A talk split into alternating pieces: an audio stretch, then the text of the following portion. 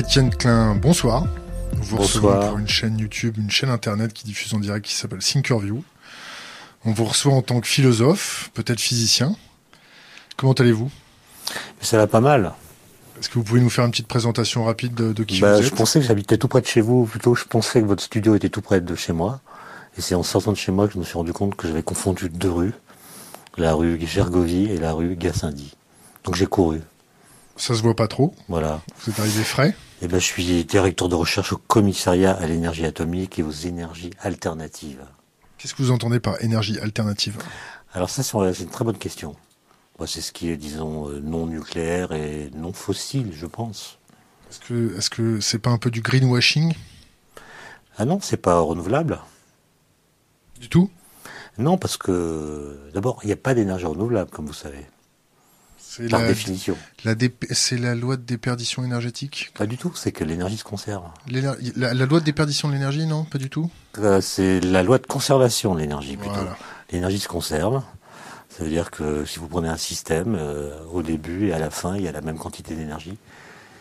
Si, le système- si le système est isolé, de sorte qu'on ne peut pas euh, consommer d'énergie en fait. Elle est tout le temps là? Il y en a autant à la fin qu'au début. Si vous roulez en voiture, par exemple, euh, vous mettez un litre d'essence dans votre réservoir, il y a de l'énergie qui est concentrée sous forme chimique, en l'occurrence. Vous roulez, ça fait de l'énergie cinétique, vous allumez vos phares, vous chauffez l'atmosphère, vous chauffez la route. Et à la fin, euh, il y a autant d'énergie qu'au départ. Vous avez simplement transformé sa forme. Donc il n'y a pas de consommation d'énergie. On produit de l'entropie, en fait. On crée de l'entropie quand on dit qu'on consomme de l'énergie.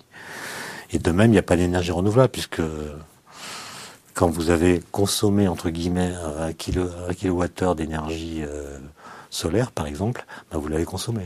Ce qui est renouvelable, c'est la source, mais pas l'énergie elle-même. Est-ce que, est-ce que vous avez des discussions avec les politiques concernant la, la dispersion énergétique? La dispersion ou la transition? La dispersion. Et puis après, peut-être la transition. Bon, moi j'ai participé de loin au débat sur la transition énergétique et je, en effet, j'ai parfois écrit dans des articles qu'il y avait un problème de vocabulaire. Et que si on dit des choses qui ne sont pas conformes aux lois physiques, on risque de dire des choses qui n'auront jamais de réalité. La nature ne peut pas être dupée, comme disait le prix Nobel de physique Richard Feynman. Et donc, par exemple, l'énergie, on ne peut pas en produire. Alors que nous, on parle tout le temps, on entend parler en tout cas de production d'énergie. On peut pas en produire parce que justement elle se conserve, donc on ne peut pas la créer à partir de rien. Autrement dit, pour en avoir, ben, il faut déjà en avoir. Et une fois qu'on en a, alors on peut soit la transférer, transférer du système où elle se trouve vers un autre système, soit changer sa forme.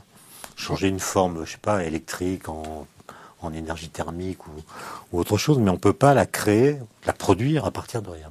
Or, on a un vocabulaire qui laisse entendre que ce serait possible. Pourquoi? Pourquoi se travestir la langue française? Bah, parce que, d'abord, on nomme pas toujours bien les choses. hein. Les mots ont Et un sens. que les expressions se sont enquistées dans nos façons de dire, dans la culture même, il est très difficile de les extraire et de revenir à une police du langage. D'autre part, euh, les scientifiques n'ont pas vocation à être, à être dans, la, dans, la, dans la police du langage, justement. Il faut critiquer le langage, mais pas imposer des façons de dire. Pas faux, pas faux. Euh, euh, Est-ce qu'on peut se livrer à une petite expérience de pensée? J'adorerais Essayons. si j'en étais capable. Oh, vous êtes un des meilleurs pour ça, non? Cette société énergétique de transformant, si le, politique n'emploie pas le bon vocabulaire pour euh, soutenir son économie, le scientifique a quel rôle face à ça? C'est un acteur passif? Est-ce que ça doit être un lanceur d'alerte? Est-ce que c'est un objecteur de conscience? Ou est-ce qu'il doit continuer tout seul dans son laboratoire à chercher tout seul et à pas s'intéresser à ce qui se passe autour? Bon, moi, je suis l'exemple qu'on doit sortir du laboratoire. hein. Je l'ai beaucoup fait, trop fait. Ça n'a pas toujours plu, mais enfin, on n'échappe pas toujours à ces mouvements spontanés. Ces éclairs de lucidité Voilà. Non, moi, je pense que selon la discipline dans laquelle on travaille, on a une mission vis-à-vis de la société qui peut être très différente. Par exemple, euh, si on fait de l'astrophysique, ou de la cosmologie, ou de la physique des particules, on doit euh, émerveiller le public en lui montrant que ce qui nous paraît évident par la fréquentation du monde empirique dans lequel on est, le monde macroscopique, disons, devient complètement faux dans le monde microscopique qui est régi par d'autres lois qui sont très surprenantes euh, et qui peuvent euh, pas mal exciter l'imaginaire. Et je pense qu'on doit sortir des laboratoires dans ces cas-là pour euh, nous sortir de nos concepts familiers, de nos automatismes de pensée, de nos fausses évidences, pour nous ouvrir l'esprit finalement. Et puis si au contraire vous travaillez dans le domaine de l'énergie, ou dans des domaines qui ont plus d'impact sur la vie quotidienne des gens, alors c'est tout le contraire. Il me semble qu'on ne doit pas faire, on doit empêcher les gens de rêver à des scénarios impossibles. C'est-à-dire que pour la question de l'énergie, on a des lois qu'on connaît, et on doit se baser sur ces lois pour penser le futur. Et non pas imaginer qu'on va découvrir une nouvelle interaction, de nouvelles façons de produire d'autres formes d'énergie, parce que euh, on ne peut pas construire le futur de nos sociétés sur des paris qui sont trop risqués. On doit tenir compte de ce que nous savons, qui est solide, dans, notre façon de penser. Est-ce qu'il faut, est-ce qu'il faut euh, poser des questions d'enfant avec un cerveau d'adulte pour imaginer le futur? Ça dépend des périodes. Einstein l'a fait. Hein. Je pense que vous citez Einstein là, qui disait en effet qu'il avait à l'âge adulte avec un cerveau correspondant posé des questions d'enfant à une époque où la physique était en crise, mais, mais lui le voyait plus que les autres. Et donc c'est par ce type de questionnement qu'il a montré où, où, étaient les contradictions et comment on pouvait espérer les résoudre par euh, des théories révolutionnaires, euh, relativité en l'occurrence. Maintenant, aujourd'hui, poser des questions d'enfants à propos de la physique, je suis pas sûr que ce soit très fécond. Parfois, c'est déstabilisant. Par exemple, euh, je me souviens d'un jour où je faisais, euh, je voulais écrire un livre sur le temps pour les enfants. Et du coup, je m'étais dit, euh, il faut que je parte du questionnement des enfants. Et donc, j'avais rendu visite à une classe de CM2 et j'avais écouté les questions des, enfants. quel âge ils avaient 7 ans, 8 ans CM2, c'est ça, non? 9 ans? Bon, c'est trop bien. Je me souviens d'une question qui m'avait euh, scotché et qui ne cesse depuis de me turlupiner. Un enfant m'avait dit, mais monsieur, s'il est vrai que le temps passe, alors il devrait finir par s'user. Donc le temps devrait être victime du temps, en quelque sorte. Le temps qui passe devrait être victime de son propre passage. ça m'avait quand même déstabilisé parce que le temps de Newton, par exemple, c'est précisément un temps qui ne change pas au cours du temps sa façon d'être le temps. Mais, mais s'il passe, alors comment se fait-il qu'il passe tout en restant le même? Et c'était une question finalement très profonde que Heidegger traite un peu dans L'être et le temps. Là, vous venez nous contaminer, là. Vous êtes au courant? Pourquoi? Avec votre question. Pourquoi? Parce que ça va boucler. Ah, ça va boucler, c'est-à-dire vous allez reposer la question? Ça va boucler. C'est une expression euh, entre nous. Question d'Internet. À quand un putsch scientifique? Un putsch scientifique sur Internet? Non, à quand un putsch scientifique face à la politique, face à la société? Est-ce que les, scientifiques vont être amenés à, prendre le pouvoir? Ah, quand vous dites une question Internet, c'est une question qui vous arrive par Internet. Ça n'est pas une question relative à ce qui circule sur Internet et qui est parfois très faux. Pas faux. Non, ben, j'ai pas, moi, je ne prévois pas de putsch parce que la science, quand elle est bien pensée et bien faite, elle permet de comprendre ce qui est. Enfin, de comprendre ce qu'on connaît de ce qui est. Mais elle ne dit pas ce qui doit être. Et c'est ça qui rend les débats euh, très compliqués. Un physicien nucléaire, il peut vous expliquer comment on pourrait faire une centrale nucléaire, par exemple. Un réacteur nucléaire ou une bombe atomique. Il peut vous expliquer comment faire mais il ne sait pas du tout si on doit le faire. Pareil pour les OGM euh, avec les biologistes, pareil pour euh, les nanosciences, pareil pour la génétique, pareil pour euh, les cellules souches, etc. Autrement dit, dès lors que nos sociétés ne sont plus enchâssées dans l'idée de progrès, qui était une idée un peu transcendantale, qui donnait un sens à toutes nos actions présentes, qui devait servir à configurer et réaliser un certain futur qu'on avait envie de voir advenir, aujourd'hui les débats confrontent non plus, non plus des principes, mais des valeurs. Ou des dogmes. Ou des dogmes ou des valeurs, mais les valeurs sont moins universelles que les principes.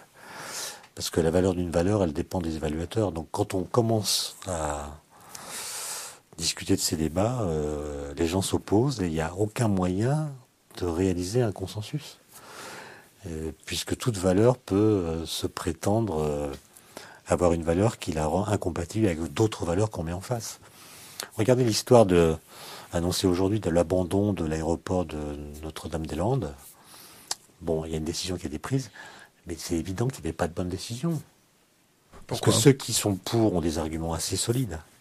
Lesquels? Ceux qui sont contre ont des arguments assez solides.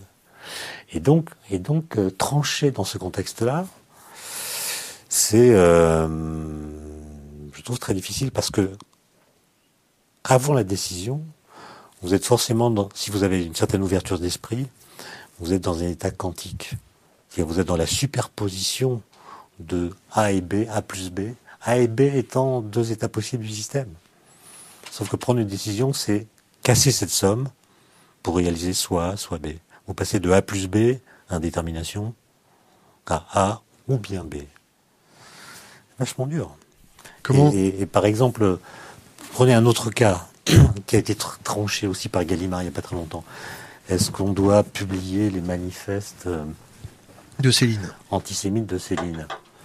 Euh, Moi, j'avoue que je ne me suis pas beaucoup intéressé au dossier, je ne les ai pas lus, etc. Mais j'ai lu des articles sur cette question et j'étais surpris de lire un article qui était pour.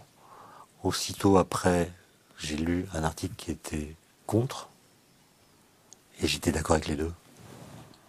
Heureusement que j'ai pas eu à décider. La complexité, c'est justement admettre que les questions ne peuvent être résolues de façon radicale que si on se réfère à un dogme. Mais si on les prend dans leur complexité, alors il y a des cas où c'est vraiment pas simple et le choix est quasiment arbitraire. Vous avez des dogmes, vous? Des dogmes? Dans, dans la vie, euh,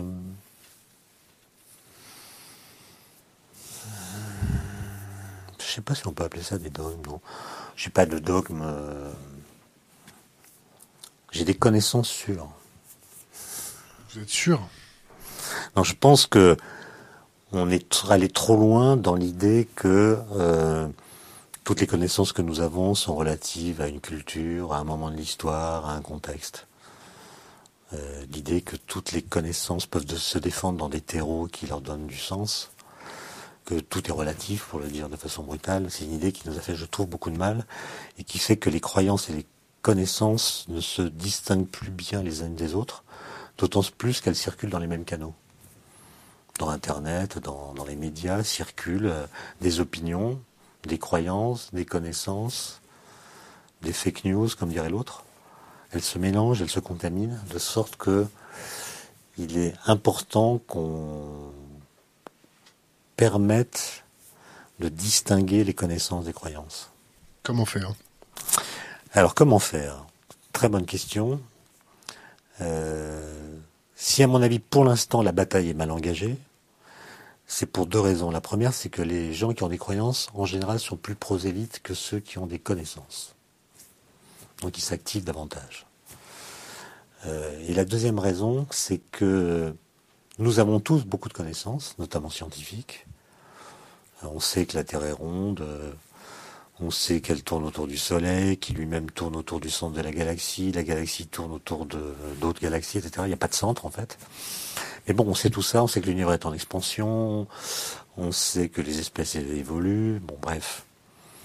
Maintenant, ces connaissances, si on nous demandait d'expliquer comment dans l'histoire des idées elles sont devenues des connaissances,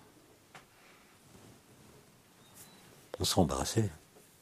Par exemple, euh, comment est-ce qu'on a su que la Terre était ronde? Et quand? On l'a su il y a très longtemps. Aristote le savait. Avec quels arguments? Quels étaient les arguments qu'il pouvait opposer à ceux qui pensaient que la Terre était plate ou avait la forme d'un disque? Aujourd'hui, on a des photos de la Terre euh, depuis 1956 des photos prises de l'espace. Et très curieusement, 1956, qui est l'année où on voit que la Terre est ronde, on le voit vraiment, on la voit entièrement ronde, si j'ose dire, c'est aussi l'année où les Américains créent l'association des Amis de la Terre plate. Et donc, euh, il faut interroger ça.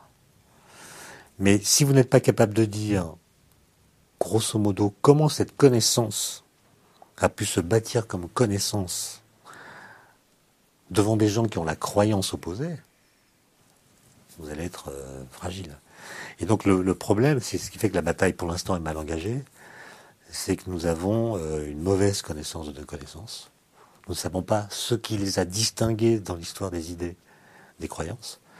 Et c'est pour ça que moi je milite, alors c'est pas un dogme, hein, mais je milite pour que euh, toutes les périodes de la vie scolaire, chaque année, on raconte aux élèves l'histoire en détail d'une découverte.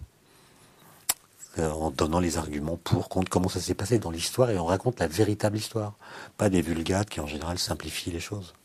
Ceux qui sont contre une connaissance ou qui la contestent, en général ont des arguments.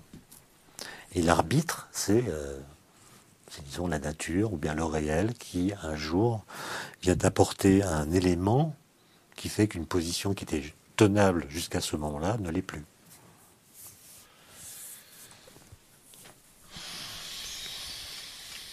Ça va être compliqué cette interview. Pourquoi Beaucoup de choses qui arrivent en même temps. Euh, les politiques qui, que vous êtes amenés à, côtoyer, euh, ils envisagent des solutions à court terme, à moyen terme. Deuxième question juste à la suite. Comment vous voyez l'avenir de nos, de nos sociétés avec le contexte actuel? L'inopérance de nos politiques à transmettre, on va dire, la vérité de la connaissance ou à, stabiliser l'opinion publique par rapport à des choses fermes. Qu'est-ce qu'on fait? Alors, n'attendez pas de moi que euh, je parle des politiques en général. Ça n'a aucun sens. Les politiques ont, autant Non, j'en connais quelques-uns. Il y en a que je connais directement, euh, d'autres que je connais comme tout le monde les connaît. J'en connais de remarquables, euh, j'en connais de pas remarquables. Enfin, ils sont comme tout le monde. Euh, ils ont une résistance quand même aux attaques qui est euh, supérieure à la moyenne. Ils peuvent encaisser des coups, à mon avis, plus, plus sereinement que beaucoup d'entre nous. Euh, donc j'ai aucun jugement général sur les politiques. D'autre part, c'est pas à eux de transmettre les connaissances scientifiques. Ils sont pas là parce qu'ils sont professeurs.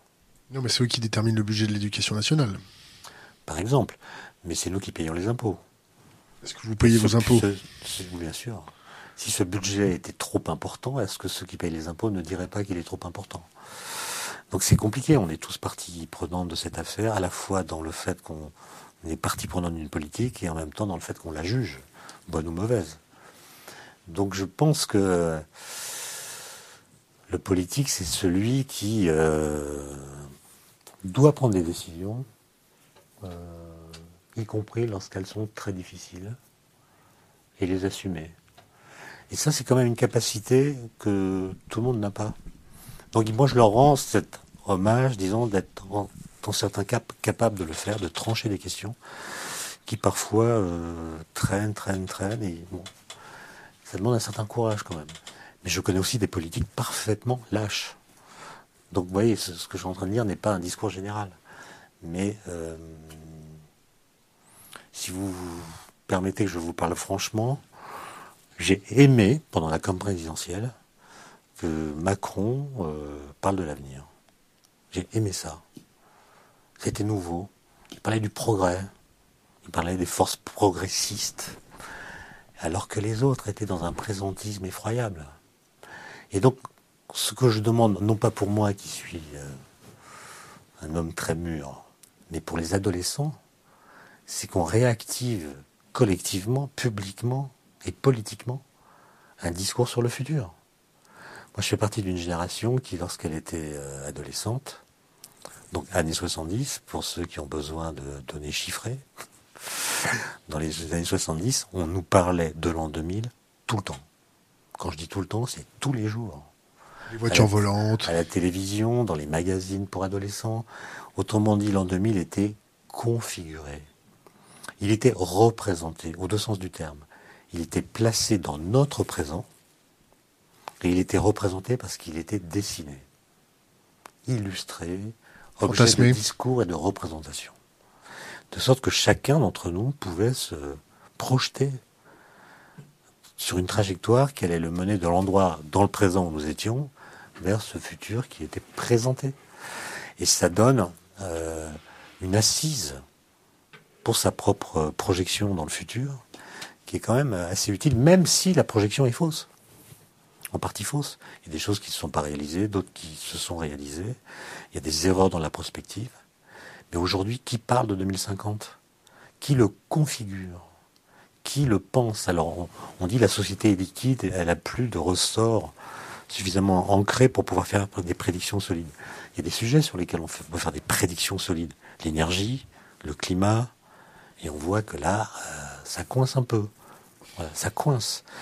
Mais plutôt que de dire ça coince, donc il faut agir vraiment, on développe, euh, en tout cas on a développé pendant longtemps, toutes sortes de stratagèmes intellectuels pour ne pas croire ce que nous savons. Le déni. Le déni dont la seule fonction est la procrastination. D'accord? Et en procrastinant, on aggrave notre cas. Et on le fait tous, plus ou moins consciemment, plus ou moins volontairement, mais on le fait. Et donc, euh, demander à l'humanité, parce que c'est elle qui est concernée, c'est pas un bout de la société qui est concerné, demander à l'humanité de changer comme ça par un claquement, de doigts, parce que de nouvelles connaissances apparaissent, de nouvelles données apparaissent, euh, ces comportements, euh, c'est pas évident. Je pense que ça, ça va être un siècle intéressant là-dessus. C'est cynique. Non, c'est un siècle intéressant parce que euh, nous allons de plus en plus dépendre de choses qui ne dépendent pas de nous. Il y a des lois physiques qui agissent et qui sont responsables de l'évolution du climat. Et puis il y a nos comportements qui changent la donne. Et donc, on dépend de choses qui dépendent de nous et on dépend de choses qui ne dépendent pas de nous. Les deux s'intriquent. Et donc, il va y avoir euh, du sport, à mon avis sur la question euh, de l'environnement, des ressources naturelles, des matières premières, de l'énergie et du climat. De la démographie aussi. De la démographie aussi, des migrations, etc. Je vous passe ma collègue. Est-ce que de nos jours, les scientifiques se font assez entendre euh, face aux lobbies et aux scientifiques financés par les lobbies? Alors, je vais faire la même réponse que pour les politiques au sens où je vais, je n'attendais pas de moi que je parle des scientifiques en général. D'abord, je les connais pas tous, mais j'en connais suffisamment pour voir et savoir qu'il en existe d'espèces fort différentes. Donc, je refuse de les mettre dans le même sac, etc. Euh, les scientifiques, euh, aujourd'hui en tout cas, sont des gens qui sont très spécialisés et qui donc euh, peuvent être retenus par modestie ou par sentiment de leur incompétence à parler de tout, à donner des ordres et voilà. Et ils sont souvent mis en porte-à-faux parce que il y a une forme de discours public qui laisse entendre que les scientifiques préparent des révolutions technologiques ou autres qui sont d'ampleur euh, colossale, qu'elles vont changer la société et peut-être produire des, des révolutions dans la civilisation. On a dit ça à propos des nanosciences, par exemple. Or, le scientifique, est, dans son labo, euh, qui essaie de faire passer un photon dans un tube de carbone, il voit pas très bien en quoi ce qu'il fait là peut avoir des implications et pourquoi il serait responsable et devrait assumer un discours collectif dont il n'est pas l'auteur, mais qu'on lui fait porter indirectement. Et donc toutes les attitudes sont, sont possibles et défendables. Il y en a qui ont le goût de l'explication, de la pédagogie, et qui, comme moi par exemple, j'aime ça, j'aime enseigner, donc j'écris des livres, je, je vais au contact de toutes sortes de publics, parce que ça m'intéresse d'entendre ce que les publics pensent des scientifiques. Et de voir d'ailleurs que, que chacun d'entre nous a un problème avec la science. Soit parce qu'elle lui a laissé de mauvais souvenirs à l'école, soit parce qu'il ne la comprend pas, soit parce qu'il en a peur, soit parce qu'elle échappe euh, à la maîtrise par le politique, soit parce que, etc. Donc tout le monde a un problème avec la science, et c'est intéressant pour un scientifique d'entendre ces questionnements pour en tenir compte euh, peut-être dans sa façon d'en parler. Ensuite, il y a des gens qui sont euh, des militants, qui croient à certaines choses, euh, certaines technologies par exemple, pour améliorer les rendements, je sais pas, du photovoltaïque ou des cellules, qui ont, qui, ont, conscience d'un problème scientifique, d'un problème même environnemental, l'énergie par exemple, qui ont une idée sur une solution possible qui permette d'améliorer une technologie et qui vont être militants de cette technologie. Il y en a d'autres, moins nombreux j'espère, qui se font payer par des lobbies pour défendre des thèses euh, Donc tout est possible. Mais, mais la première responsabilité du scientifique, quand même, c'est de faire de la bonne science. Un avis sur le transhumanisme? Alors, le transhumanisme, euh, on en parle beaucoup. Il y en a plusieurs en fait. Hein. C'est pas c'est pas un corps de doctrine très unifié le transhumanisme. Si j'ai bien compris, il y a ceux qui défendent euh, un transhumanisme qui consisterait à coupler l'homme avec la machine. C'est la, voie, disons, cyborg. Hein. on, truffe l'être humain, le corps humain, de toutes sortes d'implants euh, qui vont réaliser des fonctions pour les augmenter, pour pallier des déficiences, etc. Et pour euh, doper et augmenter toutes les performances du corps et de l'intelligence humaine. Puis il y a ceux qui sont plutôt pour un transhumanisme génomique, on bricole le génome, on l'améliore euh, pour euh, empêcher certaines maladies, pour euh, faire des individus qui soient mieux adaptés au monde tel qu'il s'annonce. Alors, dans un premier temps, moi j'ai pensé que le transhumanisme essayait de fournir à l'idée de progrès, qui est quand même un peu moribonde, l'occasion d'une rédemption. Disons finalement, l'homme fabriqué par le XXe siècle est un être fatigué, un être qui a fait la Shoah, qui a fait la bombe atomique, qui, est en quelque sorte épuisé d'être lui-même. Et il est, il est temps de se servir de la science pour le sortir de cette condition et fabriquer un humain post-humain qui regardera euh, les homo sapiens que nous sommes avec des yeux pleins de condescendance ou de pitié ou, de mépris, on ne sait pas. Et donc je, pensais que c'était une réactivation des, des, idées anciennes. Mais en fait, quand on les lit, on s'aperçoit que ce qui prévoit ne concerne pas du tout le genre humain, comme l'imaginaient les philosophes des Lumières, mais une partie très petite de l'humanité, riche, qui a accès à des soins, à des qualités de service, à des technologies qui ne sont pas à la portée de tout le monde. Et qu'en fait, le post-humanisme, c'est une idéologie non pas du progrès, mais de la rupture. Il ne s'agit pas de faire progresser l'humanité, mais de rompre avec elle. Et là, euh, on pourra avoir son mot à dire. Vous vous positionnez comment autour de ces sujets? Eh ben, Vous voulez rompre? Je suis quantique. Je suis quantique. Comme tout le monde, en fait. Comme presque tout le monde. Tout le monde est indéterminé là-dessus. Imaginez qu'on dise... Euh, voilà, on n'a pas le droit de bricoler le génome de quelqu'un. Si on voit un gène qui est défaillant, euh, alors euh, aller le corriger dans l'embryon, ou bien éliminer les embryons qui l'ont, euh, etc. Ça peut se défendre tout à fait. Mais si un jour vous avez un enfant qui a une maladie génétique, et que lui apprend plus tard qu'il y avait un moyen d'empêcher qu'il l'ait, qu'est-ce qu'il va vous dire? Et quelle sera votre réaction? Ce que je veux dire, c'est que les questions qui sont posées sont des questions euh, qu'on appelle des questions éthiques, et l'éthique, c'est pas. Euh, il y a un bouquin d'éthique que je consulte qui, qui, me donne les réponses aux questions que je me pose. Par définition, par définition, une question éthique, c'est une question qui n'a pas de solution. C'est pas en lisant les traités de morale que vous avez la solution. C'est pas en lisant Kant que vous avez la solution, parce que Kant, il n'imaginait pas que entre des choses que lui considérait comme séparées de façon définitive la nature, l'artifice, l'inerte, le vivant, tout ça maintenant s'entremêle. Et donc tous les critères moraux qu'on avait établis en pensant que les frontières étaient vraiment hermétiques et d'ailleurs sacrées, tombent. Il faut en trouver d'autres. Et c'est là que la discussion devient intéressante. Et aucun de ces problèmes n'est simple. Et donc, si on les traite avec des likes, pas likes, je suis pour, je suis contre, ça va pas aller. C'est trop binaire. C'est trop binaire. Euh, euh, est-ce qu'aujourd'hui, les financements euh, et la recherche d'utilisation commerciale privent la recherche scientifique de hasard et de liberté Et de recherche au final? Bon, moi j'ai connu une période où les, chercheurs ne s'occupaient pas d'argent. Hein. On était dans des organismes de recherche, je parle de la France, hein. il y avait des contrats entre ces organismes et l'État. CNRS au CEA, il y avait un contrat, il fallait faire des, il fallait étudier des choses et les chercheurs étudiaient ces choses. Et l'argent était là. Aujourd'hui, on est financé sur projet. Donc on doit définir des projets. Il y a des projets de recherche fondamentale. on pourrait dire que le financement baisse, selon quels critères, ça je voudrais bien qu'on me le dise. Ce que je vois, moi, c'est qu'il n'y a jamais eu autant de recherche fondamentale qu'aujourd'hui. Le nombre de papiers, de chercheurs qui sont dans ce secteur est énorme.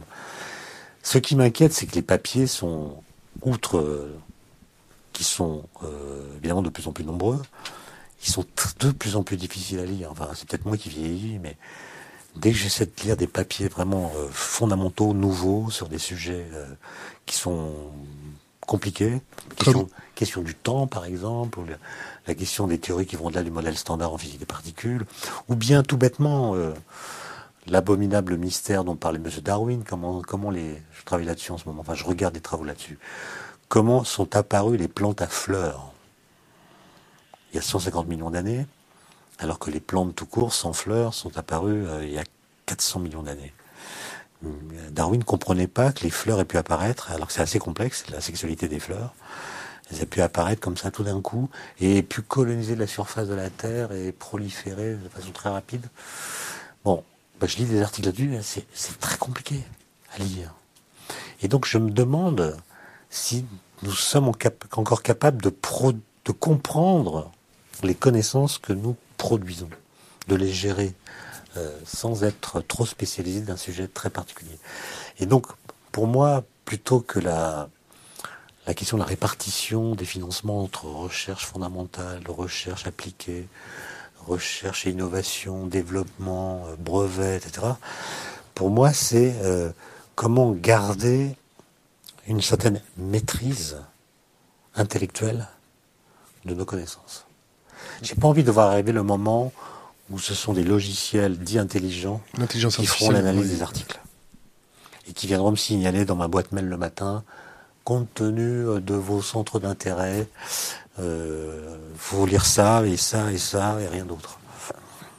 Vous avez euh, un point de vue sur la société de surveillance par les big data, par votre historicité de, de téléphone Oui, j'ai un point de vue là-dessus. Moi, je suis absolument pour la protection absolue de la vie privée. Je supporte pas euh, tous ces petits accommodements euh, qu'on tolère au nom de la sécurité. Si on aime la liberté, si on aime la liberté, on aime, on aime, c'est pas qu'on supporte, on aime les risques qui vont avec. On aime les risques qui vont avec. Et moi, je n'aime pas les qui confondent euh, deux versions très différentes du principe de précaution. On invoque toujours le principe de précaution dans, les actions qu'on mène, dans les décisions qu'on prend, mais parfois il s'agit de faire baisser les dangers, et là le principe de précaution tel qu'il a été énoncé est justement invoqué, et parfois il faut au contraire diminuer l'anxiété. Mais diminuer l'anxiété et diminuer les dangers, c'est pas du tout la même chose. C'est pas du tout la même chose. Comment vous vous protégez, vous? Parce que l'anxiété, euh, elle s'exprime plus ou moins explicitement, ça peut être très diffus, on la ressent, on ressent une, anxiété de la population, et il faut prendre des mesures pour baisser cette anxiété. Mais baisser les dangers, euh, c'est plus efficace, non? Voilà, c'est pour ça que je suis très... Comment vous vous protégez et comment vous, vous, vous maintenez votre jardin secret euh, contre toutes les ingérences? Alors écoutez, moi je, si je suis un peu ferme là-dessus, c'est parce que, sans entrer dans les détails, mon jardin secret, comme vous l'avez appelé, il a été violé. On peut savoir par qui? Par des gens qui ont, qui ont bricolé mon ordinateur. Et ça m'a pas plu du tout. Voilà. Des gens dirais pas plus. Qui vous ont bricolé à l'extérieur ou à l'intérieur de chez vous Dans un cercle assez, assez vaste. On peut vous aider C'est trop tard dans ces vieilles histoires. Mais c'est un truc assez. Maintenant, vous avez notre numéro. si vous avez une petite bricole comme ça. Non, voilà, pour l'instant, je préfère de beaucoup la liberté à la sécurité. Revenons, revenons à, notre physique. Comment expliquer que depuis la création du prix Nobel en 1901, euh, on n'a eu que 46 euh, lauréates féminines sur 821. Et surtout dans les, disciplines scientifiques, on en a eu que 17 sur 590. Oui, il y a eu un livre euh, écrit sur ce sujet par une femme médecin remarquable que j'avais reçue dans mon émission à France Culture. Alors souvent, elle expliquait hein, les cas américains par exemple que les femmes avaient du mal à trouver des places dans les laboratoires et leur travail était souvent récupéré soit par le mari, soit par euh, un responsable de laboratoire. Mais on peut pas dire que le prix Nobel ait été, entre guillemets, sexiste dès l'origine. Parce que je vous rappelle que Marie Curie, l'a eu en 1903. Et elle l'a eu deux fois. Euh, en 1903, 1911, une fois en physique, une fois en chimie. Et donc on ne peut pas dire que, que les femmes aient eu du mal euh, dès le début à avoir le prix Nobel, ce qui n'était pas le cas pour l'Académie, par exemple, ou pour d'autres institutions scientifiques. Maintenant, si vous regardez des photos des laboratoires des années d'entre-deux-guerres ou bien euh, d'après la Deuxième Guerre mondiale, euh, il y a très peu de femmes. Hein. Donc il y a un effet statistique. Hein. Et les explications euh, plus profondes, à mon avis, sont, sont moins liées peut-être à la façon dont on fait de la physique ou de la science dans les laboratoires qu'au dispositif de l'éducation dans son ensemble. Comment est-ce qu'on traite, entre guillemets, les filles dans les classes pendant les cours de sciences? Euh, C'est plutôt ça, à mon avis, qui, a été un frein, aujourd'hui en train de se rattraper, mais qui a joué un rôle très fort euh, tout au long du XXe siècle. Du coup, vous êtes euh, professeur et vous avez été jury de la conférence nationale sur l'évaluation à l'école en 2014. Donc vous devez avoir. Vous savez tout, hein J'ai fait mes recherches.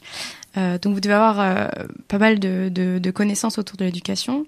Comment vous pensez qu'on peut améliorer justement euh, l'éducation de nos jours et notamment dans les études supérieures pour accueillir plus de filles? Ah, Moi, ça m'a beaucoup intéressé d'animer cette conférence nationale parce que justement, on a auditionné des experts. Experts dans une discipline qui a terminé son travail, mais qui n'est pas reconnue, qui est la docimologie c'est la science de l'évaluation. Et on a écouté des spécialistes et moi ils m'ont ils m'ont retourné, c'est-à-dire qu'ils m'ont fait prendre conscience du fait qu'il y a vraiment un problème avec l'évaluation, avec les notes. Non, c'est pas les notes qui sont un problème, c'est la façon de les utiliser. C'est-à-dire qu'une bonne évaluation, c'est à la fois une, euh, mesure, une mesure de la qualité d'un travail fourni par un élève, et en même temps un message. Un message en plus de la mesure. Par exemple, si vous avez 12, est-ce que vous êtes capable de 12 sur 20 Est-ce que vous êtes capable de dire pourquoi vous avez 12 Pourquoi vous n'avez pas 13 Est-ce qu'un prof qui met 12, c'est exactement pourquoi il a mis 12 Que veut dire 12 C'est jamais très bien dit. Et donc le message, ça devrait être aussi, vous avez eu 12 cette fois-ci, et voilà ce qui vous a manqué pour avoir 13, pour avoir 14, voilà sur quoi vous devriez travailler. Et ça, c'est des messages qui manquent souvent. Et d'autre part, euh, les spécialistes ont mené toutes sortes d'expériences qui montrent que dans la façon d'évaluer, il y a de multiples biais que les professeurs doivent connaître pour que leurs évaluations soient justes. Par exemple, euh, il est démontré qu'un élève, au bout d'un certain temps, produit, produit, alors vous n'avez pas aimé le mot, mais je le reprends quand même, produit des performances qui sont conformes à sa réputation. Qui sont conformes à sa réputation. S'il a la réputation d'être mauvais en maths, bah, il va euh, rater, il va, il va être mauvais en maths. Il va, il va en quelque sorte confirmer par ses épreuves ce qu'on pense de lui. Et ça, c'est un système extrêmement pernicieux qui a été mis en évidence de multiples façons, notamment, on vous avait raconté une expérience euh, qui m'a tellement surpris que je suis allé voir les publications pour vérifier qu'elle s'était bien passée comme ça. Vous prenez 100 euh, élèves qui ont, de, disons de sixième, qui ont la réputation d'être mauvais en maths. Euh, et puis dans la salle d'à côté, vous en prenez 100 qui ont la réputation d'être bons en maths. Vous leur dites, voilà, vous allez regarder une figure, figure géométrique assez compliquée, pendant 50 secondes. Et ensuite, vous allez euh, la reproduire de mémoire sur une feuille. vous la regardez, puis vous la dessinez. Alors si vous dites aux élèves qui ont la réputation d'être de mauvais élèves en mathématiques, vous leur dites, vous avez bien compris qu'il s'agit d'un exercice de géométrie. Là, ils vont faire des choses assez mauvaises. Si on leur dit c'est un dessin. Si vous leur dites c'est une épreuve de dessin, ils font des choses aussi bonnes que les bons élèves à qui on a dit que c'était une épreuve de géométrie. C'est quand même terrible ça. C'est-à-dire que la façon de présenter une évaluation, de conditionner, voilà, euh, détermine le résultat. Et pour les différences hommes-femmes, il y a des expériences du même type qui ont été faites, y compris chez des femmes élèves ingénieurs, donc dans des grandes écoles d'ingénieurs, qui savent qu'elles sont bonnes maths. Mais sur certains types d'exercices, euh, quand on leur dit pas les filles font aussi bien que les garçons dans la présentation de l'exercice, il y a des vieux stéréotypes qui se manifestent. C'est quoi l'intelligence? En tout cas, c'est pas le QI. Vous avez regardé notre émission avec euh, Laurent Alexandre? Je, ne crois pas que je le ferai, mais je, l'ai déjà entendu, hein, je l'ai déjà vu déjà, mais non, je pense que l'intelligence, c'est l'intelligence, elle comprend l'émotion, elle comprend l'empathie, elle comprend, euh, elle peut être nulle en calcul, l'intelligence. On peut être très intelligent et ne pas savoir calculer. Donc c'est compliqué à définir. Et, et donc je ne suis pas convaincu que les machines auront une intelligence générale, c'est-à-dire une intelligence qui soit capable de résoudre des problèmes complexes, qui ne soient pas des problèmes pour lesquels ces machines auraient été spécifiquement éduquées. Et à propos de l'intelligence artificielle, puisque vous avez employé le mot, je me demande si dans nos débats franco-français, nous ne sommes pas victimes d'un problème de traduction. Au sens où l'intelligence, en anglais, intelligence, c'est pas l'intelligence euh, au sens où nous on l'entend, c'est, c'est l'information en fait. Le renseignement. Le renseignement, c'est l'intelligence service. Donc que des machines puissent collecter des renseignements et les manipuler plus rapidement et mieux que nous, c'est déjà fait. C'est déjà démontré. Euh, mais c'est du renseignement. C'est pas encore ce qu'on appelle de l'intelligence, qui, à mon avis, présuppose, pour être pleinement euh, rayonnante, la conscience de soi déjà. C'est quoi l'amour pour vous? Alors là, ça, j'en sais rien. Ça remonte à quand la dernière fois que vous êtes tombé amoureux? Eh ben, écoutez, euh, 7 ans. Mais ça dure. Ça reste? Non, là, là, je vais jokeriser. Ça gaz. La NSA. J'ai pas fait beaucoup, hein, jokeriser. C'est déjà. Il n'y a pas de problème. La NSA, ça vous parle? Edward Snowden? On avis là-dessus? Oui, oui. Et qu'est-ce que je dois dire? Ça, ça me parle, mais est-ce que je dois parler? Ouais, carrément. Et puis surtout vous. Posez-moi pas... une question. Est-ce qu'on doit lui offrir la nationalité, l'asile politique? Bah, A priori, comme ça, sans bien connaître le dossier, je dirais oui, mais il faut voir aussi les conséquences au fait qu'on le fait. Vous avez peur des conséquences C'est ça la politique, hein, c'est quand même de voir les, les, conséquences aussi. Vous avez peur des conséquences Pas pour moi, évidemment, mais il faut regarder si elles sont tenables d'un point de vue diplomatique. Je ne vais pas répondre à l'emporte-pièce à des questions comme celle-là. Vous avez encore envie d'avoir votre visa pour aller aux États-Unis Ah oui, par exemple par exemple. C'est pas grave.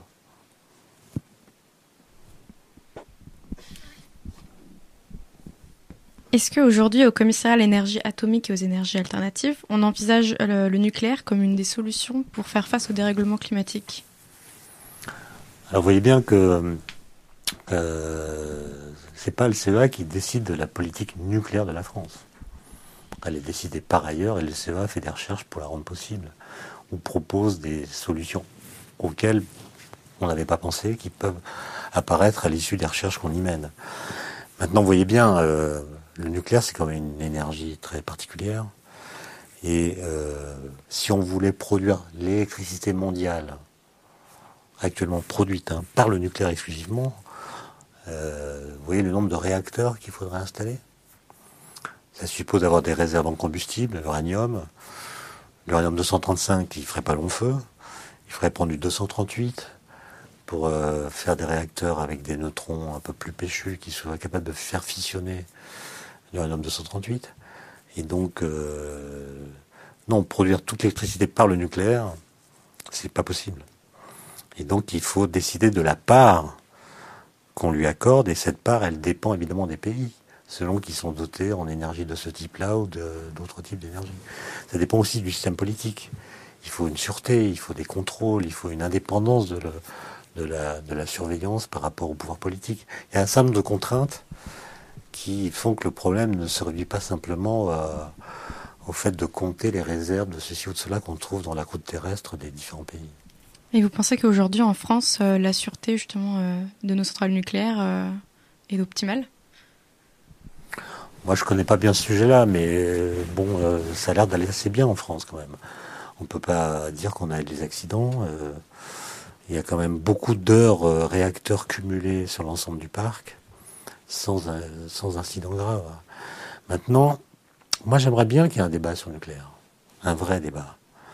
Un débat qui soit euh, un peu comme vous le proposez vous-même, un, débat euh, sur la question couplée énergie-climat. Voilà. Qu'est-ce qu'on veut comme énergie? Je parle de quantité. En moyenne par habitant en France. Quelle est la part d'électricité qu'on met là-dedans? Et comment nous décidons collectivement de produire cette énergie maintenant et pour les générations futures? On n'est pas censé répondre à la question pour ceux qui seront là dans 3000 ans. Mais disons pour nos enfants et nos petits-enfants, qu'est-ce qu'on envisage? Parce que euh, il y a beaucoup de trajectoires euh, en matière d'énergie qui se conduisent sur des régimes balistiques. Hein.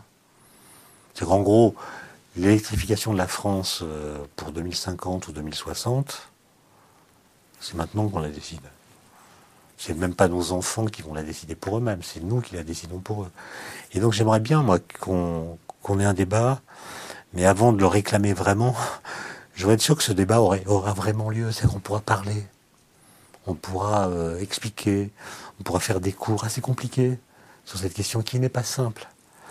Moi, ce qui me terrorise dans les débats, c'est on compte les pour et les contre on fait des sondages d'opinion, il n'y a même pas eu de véritable discussion. Et ça, je trouve que c'est une des, des faiblesses de la démocratie quand elle ne parvient pas à décider collectivement de ce qu'elle souhaite. Vous avez entendu parler de la Z-machine Oui. Pour la fusion. C'est viable, pas viable? Bah, faire de la fusion, c'est pas si dur que ça. Hein. Maintenant, ce qui est dur, c'est de récupérer plus d'énergie que celle qu'on met dans le dispositif pour faire de la fusion. Et le thorium. Donc il y a un peu de com dans le fait de dire tiens, on a fait des réactions de fusion, euh, il faut les entretenir et il faut les faire en sorte que l'énergie qu'elles produisent compense largement euh, l'énergie nécessaire pour les produire. Et là, euh, Et le thorium La filière thorium pour le nucléaire Oui. De fission. Bah, Le thorium, euh, c'est une filière intéressante, mais moi j'avais regardé ça, je suis pas spécialiste du nucléaire, mais j'avais regardé ça avec des, collègues du CEA, on avait créé un groupe qui s'appelait le CESN, on donnait des cours du soir euh, sur le nucléaire à l'époque où on voulait euh, pouvoir répondre aux questions des gens. Et on avait publié d'ailleurs un livre qui s'était intitulé le, le nucléaire expliqué par des physiciens on avait regardé la filière thorium, en effet. Et on avait vu quand même qu'il y a des produits de fission euh, qui crachent pas mal, des gammas de haute énergie. C'est une filière euh, un peu. Euh, pas si fiable que ça. voilà. Et c'est quand même des paquebots, tout ça. Donc quand vous changez de filière, ça demande des constantes de temps qui sont assez longues. question Internet. Lien entre science et spiritualité? Pour l'interrogation. Tout est possible. Tout est possible, vous croyez en Dieu Alors, euh, science et religion ou science et spiritualité? Pas mal.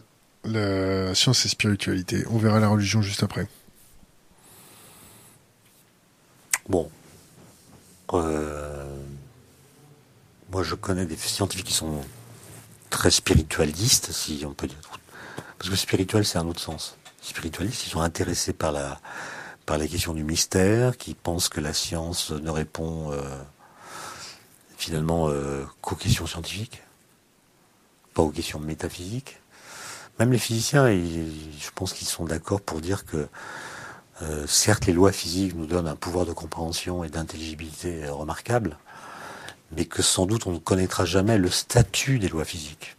Est-ce qu'elles existent dans le monde? Est-ce qu'elles sont hors du monde Est-ce qu'elles sont immanentes Est-ce qu'elles sont transcendantes Est-ce que les lois de l'univers étaient fixées au début de l'univers ou est-ce que les dés sont pipés? Voilà. Est-ce que voilà. Donc je pense que les gens sont ouverts à ça. Maintenant, il y en a qui sont pas du tout spiritualistes. Et pour la, question science et religion, je vous ferai la même réponse. Je, je connais euh, des physiciens, je connais des catholiques, je connais des physiciens catholiques, mais je ne connais pas de physique catholique. Il y en a une, hein. la particule de Dieu. Voilà. Mais particule de Dieu, c'est un problème de traduction, vous savez. C'est un gag. C'est un, un prix Nobel américain qui s'appelle Ederman, qui avait voulu convaincre euh, l'administration américaine de la nécessité de construire une machine, un accélérateur pour découvrir le boson de Higgs. Il avait euh, intitulé son livre de de Goddam Particle, cette sacrée particule.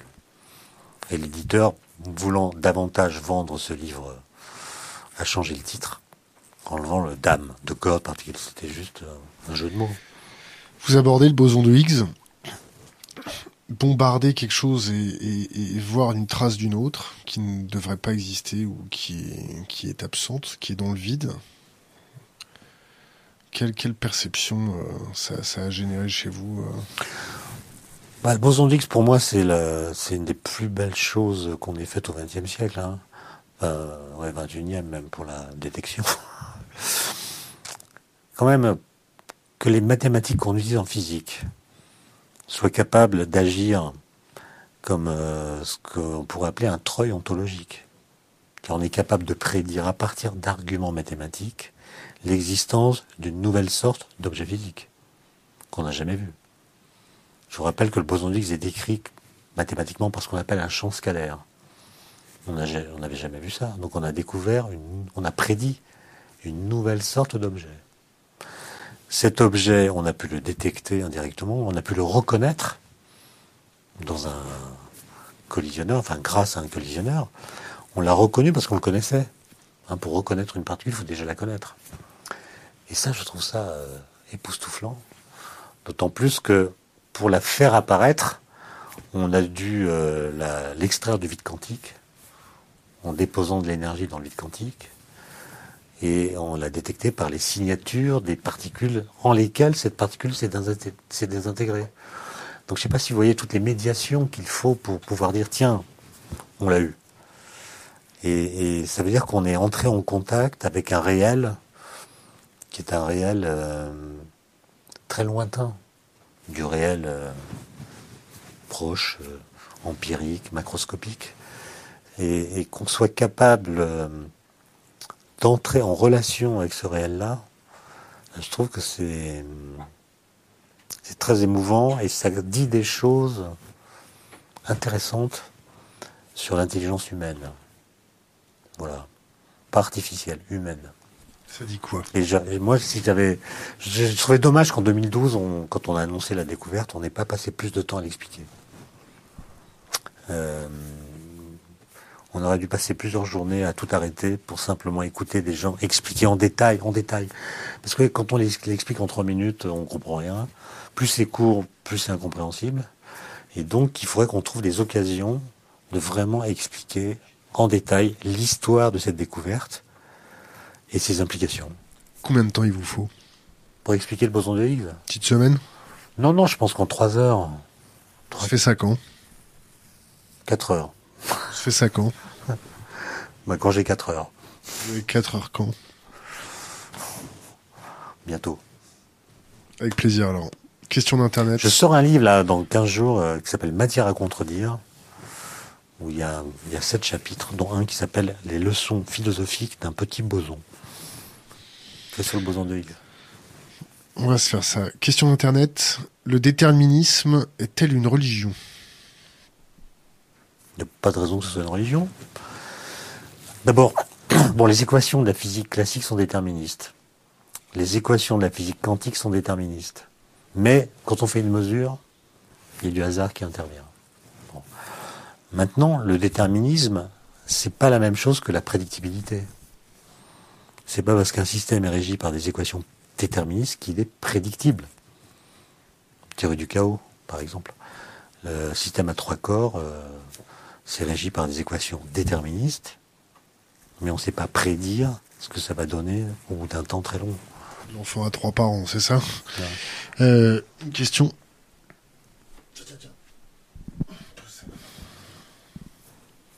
Si, si, si, si, si, si. Allez, allez.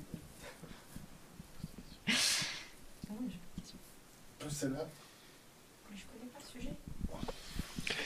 La théorie des champs unifiés, euh, Nassim Armain, ça vous parle euh Ouais, je connais le nom, mais je l'ai pas étudié, non. Non. Mais bon, il y a beaucoup de choses qui se présentent unifiées, si vous voulez. C'est que c'est la question de la théorie du tout. Une théorie du tout, c'est pas une théorie de tout. Voilà.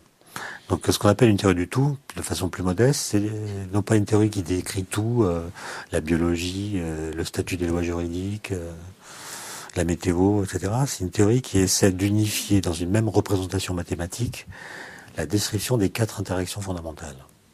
La gravitation, les forces nucléaires et la force électromagnétique. Et vous voyez ça pose des tas de problèmes épistémologiques.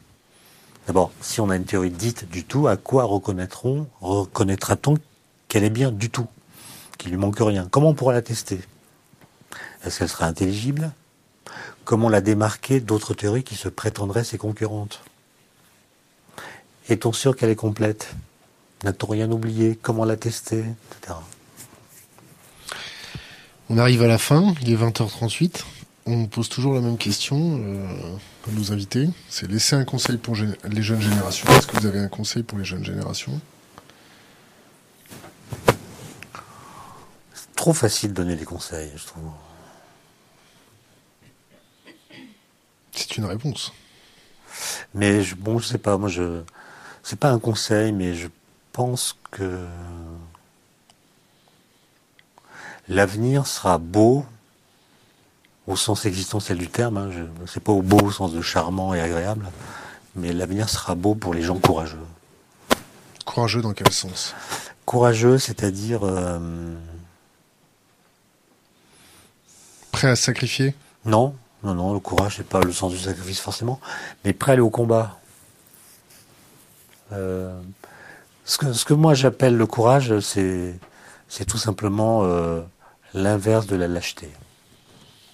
vous voyez que c'est pas c'est pas une idée grandiloquente que affronter que je défends là. Euh, affronter, voilà. On n'attaque pas les gens dans le dos. voilà, on, est courageux au sens le plus basique du terme, mais dans toutes les facettes de sa vie. Je pense que c'est quelque chose qu'on ne doit pas pouvoir regretter quand c'est bien fait. Quoi. On peut gratter quelques minutes ou vous êtes vraiment attendu? Et quelle heure? J'ai 20h39. Bon, allez, quelques minutes. Quelques minutes Je courrai au retour. Est-ce qu'aujourd'hui on a encore des arguments pour continuer à manger les animaux? À part le goût. Euh, bon, on l'a quand même beaucoup fait, hein. Donc on peut euh, arguer que ça fait partie de notre histoire et, que euh, peut-être on s'est construit grâce à eux. Est-ce que c'est une raison pour continuer? Non. Moi, je mange de la viande. Hein, je vous, je, le dis franchement, pas beaucoup, hein, moins qu'avant, mais j'en mange. Et je m'interroge. Voilà, je m'interroge. Je m'interroge par le fait que, je ne sais pas si c'est une illusion que je fabrique moi-même, mais euh, bon, je fais pas mal de, de sports euh, d'endurance, disons, de montagne, des choses comme ça. Il arrive toujours un moment euh, où j'ai l'impression, quand il a été pas mal malmené par l'effort physique, que le corps nous fait sentir ce dont il a besoin. Et moi, il arrive que mon corps me signifie que j'ai besoin d'une entrecôte. C'est-à-dire, euh, je, suis précis, c'est pas, que j'ai envie d'une entrecôte. c'est que j'ai l'impression d'avoir besoin d'une entrecôte pour me reconstruire. Et donc, euh, je m'interroge là-dessus. Sans doute qu'on pourrait en manger moins, on pourrait euh, changer évidemment les conditions de vie dans les abattoirs et dans les circuits qui y mènent, etc. Mais euh, je me sens pas prêt pour militer là à ce qu'on interrompe toute consommation animale dans l'alimentation humaine. Vous savez qu'il y a énormément d'athlètes euh, qui sont véganes et qui se portent très bien. Non, je sais bien. Écoutez, mon sport c'est l'ultra trail, hein, donc euh, ils sont tous véganes, ils sont tous sans gluten, etc. Euh, je, vois bien ça, mais mais pour le coup, je moi qui suis pas là-dedans, je m'interroge sur la part de mimétisme dans cette mode et sur la part d'injonction commerciale dans le fait qu'elle soit aussi à la mode, cette mode. Euh, voilà, je, pose la question. Non, je sais qu'on peut très bien vivre en étant vegan, c'est pas ça que je remets en cause. Euh, je m'interroge sur ma capacité à le devenir, ce qui est une autre question. Alors on va poser la dernière. Que penser de la théorie de la double causalité de Philippe Guimand? Bah, C'est une théorie euh, intéressante, mais est-ce que c'est une théorie? C'est-à-dire, est-ce que ça peut être testé ou est-ce que c'est une façon de penser le lien entre temps physique et temps psychologique? C'est-à-dire que moi, je me pose la question euh, depuis peu qui est légitime à parler du temps? Est-ce que c'est les philosophes? Est-ce que c'est les physiciens? Est-ce que c'est notre façon de le dire par le langage ordinaire qui contient la vérité du temps? Est-ce que c'est les historiens? Est-ce que c'est les biologistes, etc. Et je pense que la réponse qu'on peut donner à cette question n'est pas très claire. On a envie de dire c'est les physiciens, parce qu'ils ont mathématisé le temps, on en fait une variable opératoire de la physique, grâce à laquelle la physique est devenue euh, très efficace. Mais en même temps, euh, Newton, qui est le premier à parler de temps en physique, le paramètre T, il dit pas pourquoi il l'a appelé temps, ce paramètre qui ne ressemble pas au temps. Donc il aurait pu l'appeler autrement. Et s'il l'avait appelé autrement, on n'interrogerait pas les physiciens sur le temps. Donc, donc moi, je, la question que je poserais, en réponse à votre question, c'est est-ce que il est dans l'escarcelle de la physique d'expliquer non seulement le temps physique, s'il existe, mais aussi notre perception du temps physique. Autrement dit, est-ce que les questions relatives à la conscience sont des questions pour physiciens ou bien est-ce que ce sont des questions qui vont réclamer pour être bien traité d'autres disciplines que la physique? Vous avez vu, vous avez vu le film Premier Contact? Oui. Alors? Bah, C'est pas mal. C'est pas mal. Étienne Klein, merci. merci pour ce premier contact. Il y en aura d'autres. était, ouais, avec grand plaisir. Coupé.